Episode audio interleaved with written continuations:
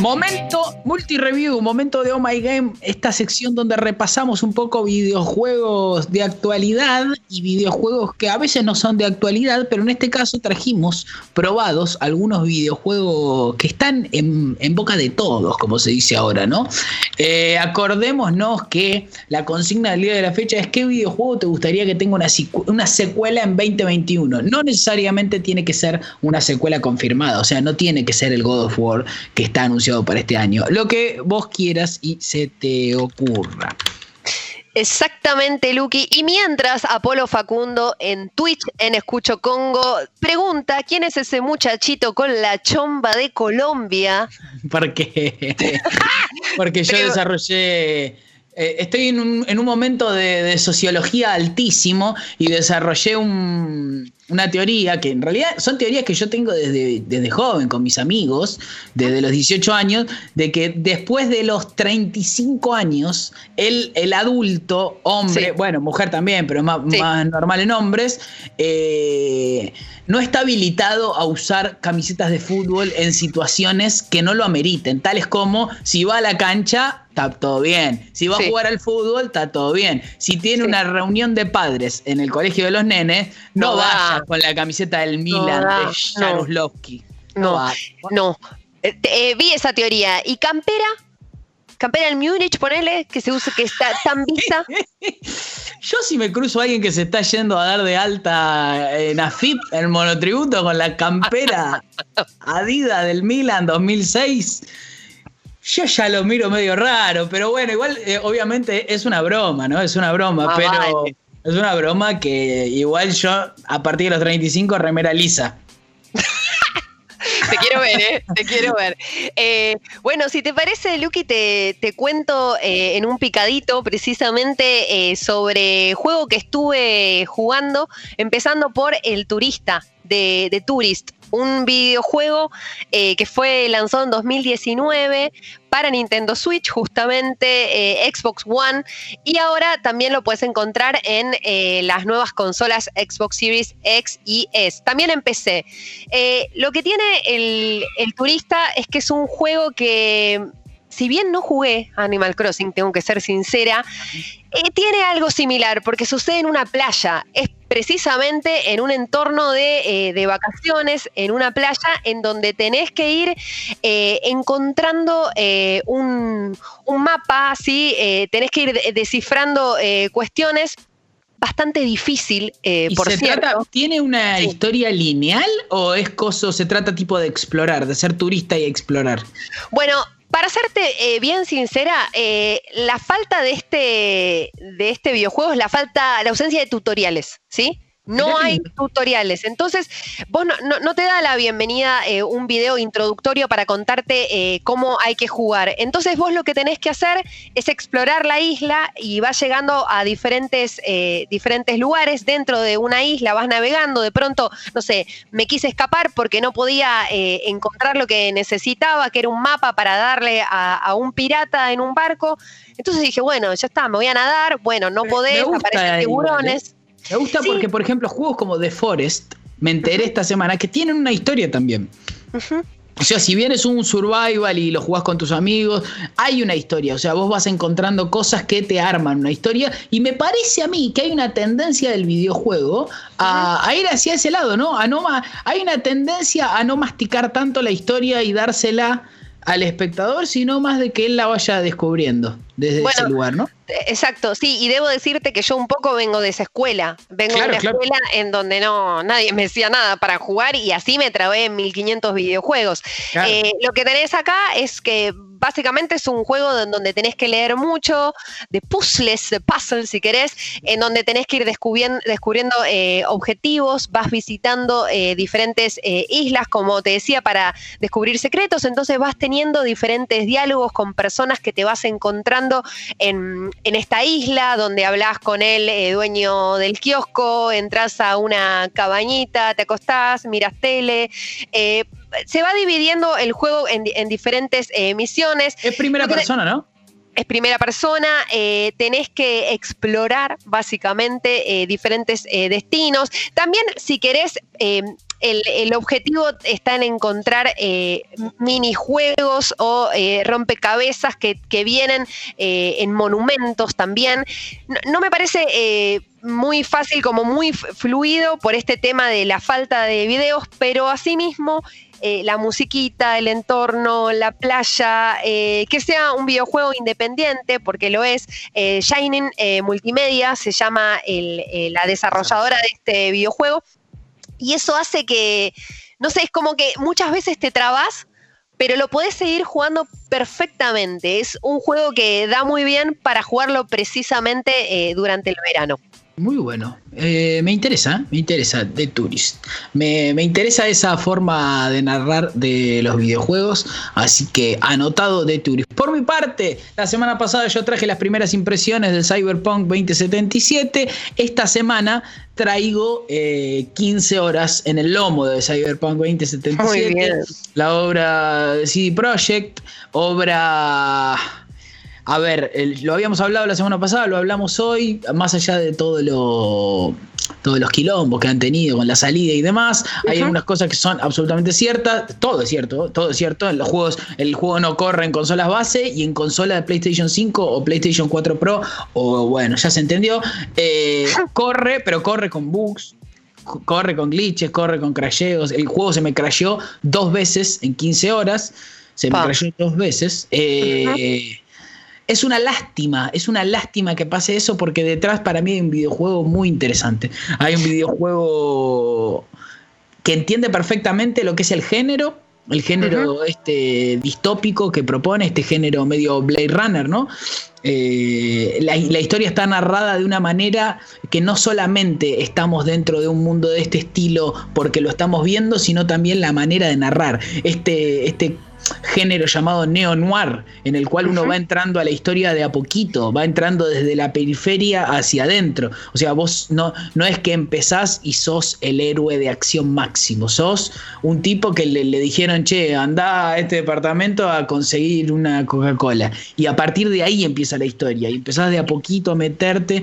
Y algo hermoso que tiene este videojuego es que las misiones, me parece que le ha encontrado eh, la vuelta a lo que son las misiones. Viste que muchas veces en el GTA o en los juegos de mundo abierto, mismo en Red Dead Redemption, las misiones se sienten rutinarias, se sienten eh, porque empiezan y terminan, empiezan y terminan, empiezan y terminan, y es como, bueno, voy a hacer otra misión. Acá vos empezás una misión y no te das cuenta de que, bueno, eh, la misión es ir hasta acá, agarrar algo y volver no te das cuenta. Es como que la misión está muy bien construida, está muy bien, está muy bien escrito el juego. Empieza una misión, pero no se siente hasta un juego lineal por momentos. Estoy hablando de lo, bueno que tienen los juegos lineales, que son los juegos que, como de Last of Us, que vos no sentís que sean misiones. Bueno, en un videojuego de mundo abierto, de misiones y de misiones secundarias y un montón de cosas, eh, logra, logra tenerte ahí. Realmente no sentís que no sentís que estás perdiendo el tiempo en, Cyberpunk, si no querés. O sea, si vos querés solamente ir a la historia, haces la historia y lo sentís que te están contando lo que te tienen que contar de la manera que te lo tienen que contar y con lo, necesario. Después, si querés, sí, hay un lore gigante en el juego. O sea, eh, tiene lo que habíamos hablado la otra vez, tiene un fuera de campo el videojuego gigante, muy bien construido, que también está buenísimo. Eh, pero a mí, a mí me gusta, me gusta Cyberpunk 2077. Me parece una lástima que tenga todas las cosas que tiene. Me parece una lástima, porque son cosas que un poco te terminan sacando. Si bien obviamente uno cuando va a una sala de cine o cuando empieza a jugar un videojuego hace cierta suspensión de la realidad, uno no puede ir al cine y decir, eh, pero ¿cuánta bala tiene la pistola de Bruce Willis? Porque esa no es la propuesta. claro no es una extensión aburrida de la realidad. Bueno, que, haya tantos glitches, que haya tantas cosas, que de repente estés hablando con alguien que desaparezca, que de repente alguien agarre un vaso y el vaso quede suspendido en el aire. Bueno, esas cositas se podrían, se, tendrían, se tendrían que, pulir mucho más. Y también pregunta de tía, ¿qué onda Rips en, el juego? Eh, a mí, tipazo, muy bueno. Tipazo, claro. Te había parecido la otra vez, la otra vez que hablamos, el miércoles pasado, recién te había parecido y habías quedado medio manija. Eh, una especie de también el videojuego lee muy bien algunas películas. Eh, una de ellas es eh, Fight Club. ¿Viste la película de David Fincher en la que Edward Norton tiene a Brad Pitt viviendo adentro de su cabeza, que después se da cuenta que es él mismo, es que una especie de disociación de la personalidad? Se puede hablar de Fight Club. Pero bueno, eh, el personaje de Keanu Reeves es una especie de Tyler Durden, una especie de, de héroe, una especie de no, un terrorista ultra mega carismático y que se la mega recontrabanca. Es Tyler Durden en pinta, el que vio Fight Club sabrá de lo que estamos hablando, un personaje pregnante, un personaje muy carismático, muy carismático. Hermoso, hermoso. Y, también te, pensaba esto, ¿no? Eh, quería hacer la analogía con. ¿Te acuerdas que en un momento eh, se incendiaban los celulares? Que estaba el, Note, el, el, celular Note que se incendiaba, que la gente lo cargaba y se le incendiaba. Y así y así todo, la gente quería seguir teniendo ese celular y ese celular hoy es uno de los más prestigiosos y de celulares book insignia que le dicen. Entonces lo que me llama la atención con este juego es que a pesar de todo lo que se dice, los bugs y demás, es uno de los juegos más vendidos en 20 días pasa que estaba muy esperado, tenía un hype el juego. También eso, ¿no? Contó con un hype de años. Y bueno, no se puede cumplir con ese Bueno, igual no solo no lo cumplió, sino que fue un papelón, pero bueno, el videojuego detrás sufre, sufre el videojuego en, términos de que el, videojuego vale la pena, vale la pena, está muy bien. ¿Ya empezó el partido? Está en eso, están en este momento el paraguayo Juan Benítez en el bar, Eduardo Gamboa en el bar número 2 y ya, ya arranca, ya arranca, ya arranca. A mí me encantaría que sumado los comentarios en la multi-review, que, sumes también comentarios del partido, te lo pido por favor. Perfecto. Lo necesitamos.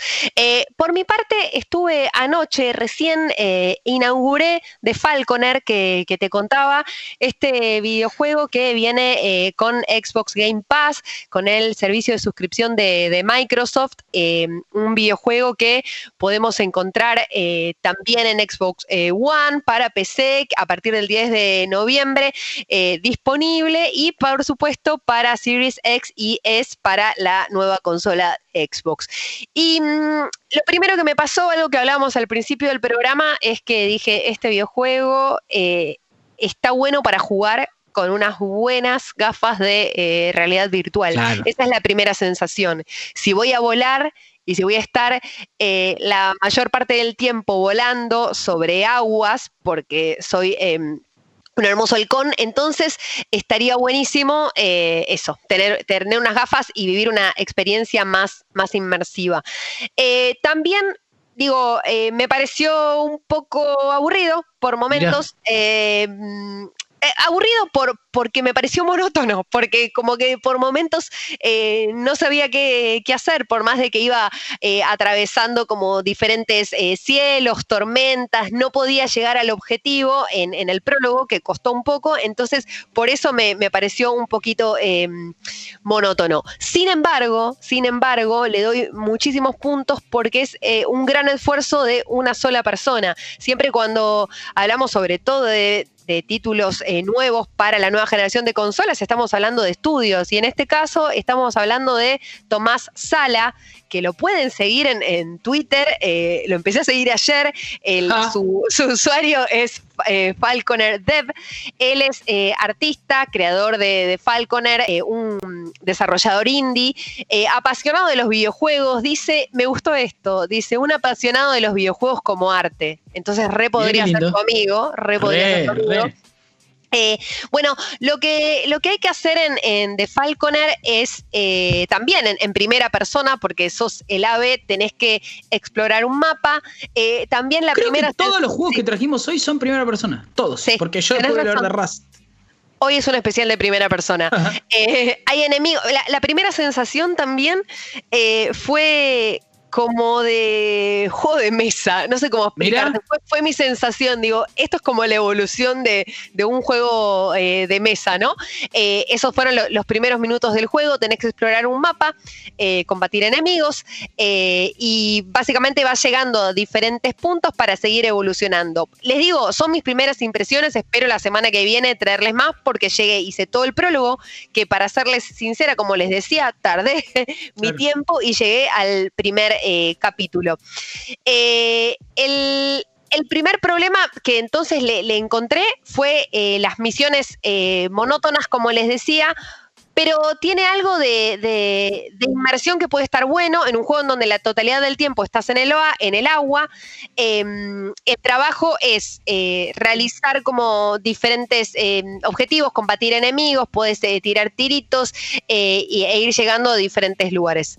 Hasta acá es hasta donde llegué. Bueno, che, Falconir, eh, exclusivo de Xbox, tengo entendido, ¿no? Creo que es exclusivo de Xbox. Sí, es exclusivo. Sí que sí. Otro juego que traje, eh, yo he probado Bloodborne y he probado Hades, el juego, uno de los que todo, el indie del año, se puede decir. Eh, muy lindo, muy lindo Hades, muy lindo el Bloodborne. Me encontré con que amo, la, amo el género Souls, ¿no? O sea, el Bloodborne, videojuego que había jugado antes de jugar el Demon Souls y no había podido pasar la primer, el primer enemigo, pero no había llegado ni al primer jefe final, que después lo aprendí y lo pasé a la primera y me encontré con que eh, fue muy grato darme cuenta como que aprendí a jugar, ¿no? Fue como, ah, mira, hace dos meses yo me senté acá y no podía matar a un chabón y ahora pasé de una. Y fue, eh, se sintió grato ese aprendizaje, pero el juego del que traje para hablar es el juego del momento absoluto en Twitch. Momento que creo que va a durar un rato largo, ¿eh? porque hay mucha gente jugándolo, porque crearon servidores, gente muy grosa en términos de llegada y porque el videojuego da también para más largo que sus antecesores, que pueden ser Among Us o lo que sea, de juego de turno. El juego es Rust este survival, este género survival, que es un poco de Tourist, ¿no? Un poco lo que habías hablado vos.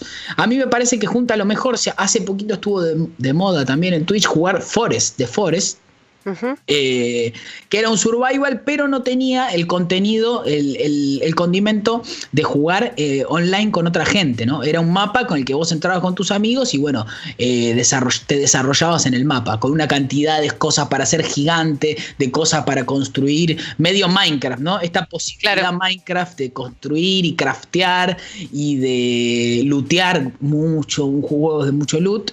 Bueno, The Rust es un poco similar a The Forest en ese sentido, podés armar clanes con tus amigos, pero en el mapa te encontrás personas que también están adentro de ese servidor. Desde ese lugar, The Rust me parece que junta para mí, eh, en relación a lo que es hacer contenido en Twitch y demás, lo mejor de lo que era el GTA Roll, que lo mejor que tenía el GTA Roll era la interacción entre las personas, con lo mejor de lo que pueden ser los géneros survival o de craftear o de lootear, que es las posibilidades de hacer cosas, o sea, o de hacer una casa, de hacer una construcción gigante, conseguir un helicóptero. Esta semana se hizo bastante, bastante muy viral, te diría, alrededor de todo el mundo, la pelea eh, en el juego, ¿no? No sé si fue real o no, porque no, los conozco, pero de Rubius con Auron Play.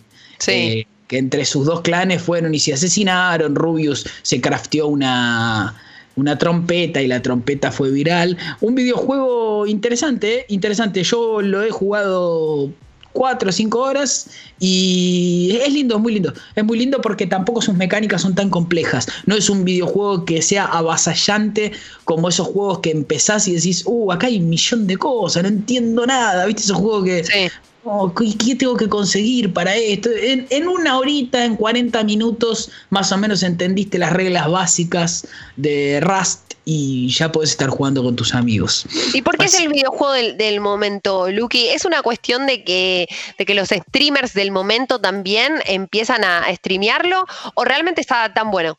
Yo creo que es una cuestión de que a los streamers les queda cómodo el videojuego para generar contenido en sus streams y que la gente empieza a verlo jugar. No creo que sea una cuestión de, que la gente elija Rust. Ya estaba ahí Rust, es un juego viejo, de es un videojuego viejo. Pero a la gente, es más, ni siquiera sé si a la gente, bueno, sí, pasa con Among Us, ¿no? De que veían Among Us y después lo jugaban con sus amigos. Pero creo que hay un factor de que tiene como dos, dos posibilidades, Rust o Among Us, que es, bueno, a mí me gusta ver jugar Rust o a mí me gusta ver jugar Among Us. No sé si me gusta tanto jugarlo, dirá, alguno ahí. Me parece que también está en las posibilidades que le da el creador del otro lado y cómo lo lleva. Ibai es gracioso, entonces Rust con Ibai va a ser eh, divertido. Y capaz vos jugando Rust te aburrís porque no, no, no, te interesan tanto sus mecánicas o no te metes tanto en el mundo. Me parece que se da la mixtura entre videojuego y streamer o creador de contenido que lo propone y eh, en ese sentido me parece que el videojuego le queda cómodo, le queda cómodo a la creación de contenido de los streamers. Sí, y algo de estética también, porque si bien eh, podríamos llegar a comparar algo con The Tourist, es eh, bastante distinto por una cuestión estética, de, colores, de que el turista tiene algo como más de 8 bits, si bien no es 8 bits, tiene algo como, como más retro colorido y de Animal Crossing o de Mario, como una, una cosa más Nintendo que, que llama eh, la atención, me parece. una cosa más Claro, yo creo que en ese sentido es más amable que Minecraft. Minecraft es un videojuego que si vos estás afuera, entras y decís esto es, horrible y te vas. Pero no, no estoy diciendo esto. O sea, hay una comunidad de Minecraft gigante. Pero en ese sentido, Rust invita más al, al 25 barra 30 años a quedarse, porque bueno, es un juego, es un juego. O sea, es un juego en primera persona, con gente que tiene sus armas y demás. Entonces, creo que se va a quedar un rato largo para mí en Twitch Rust.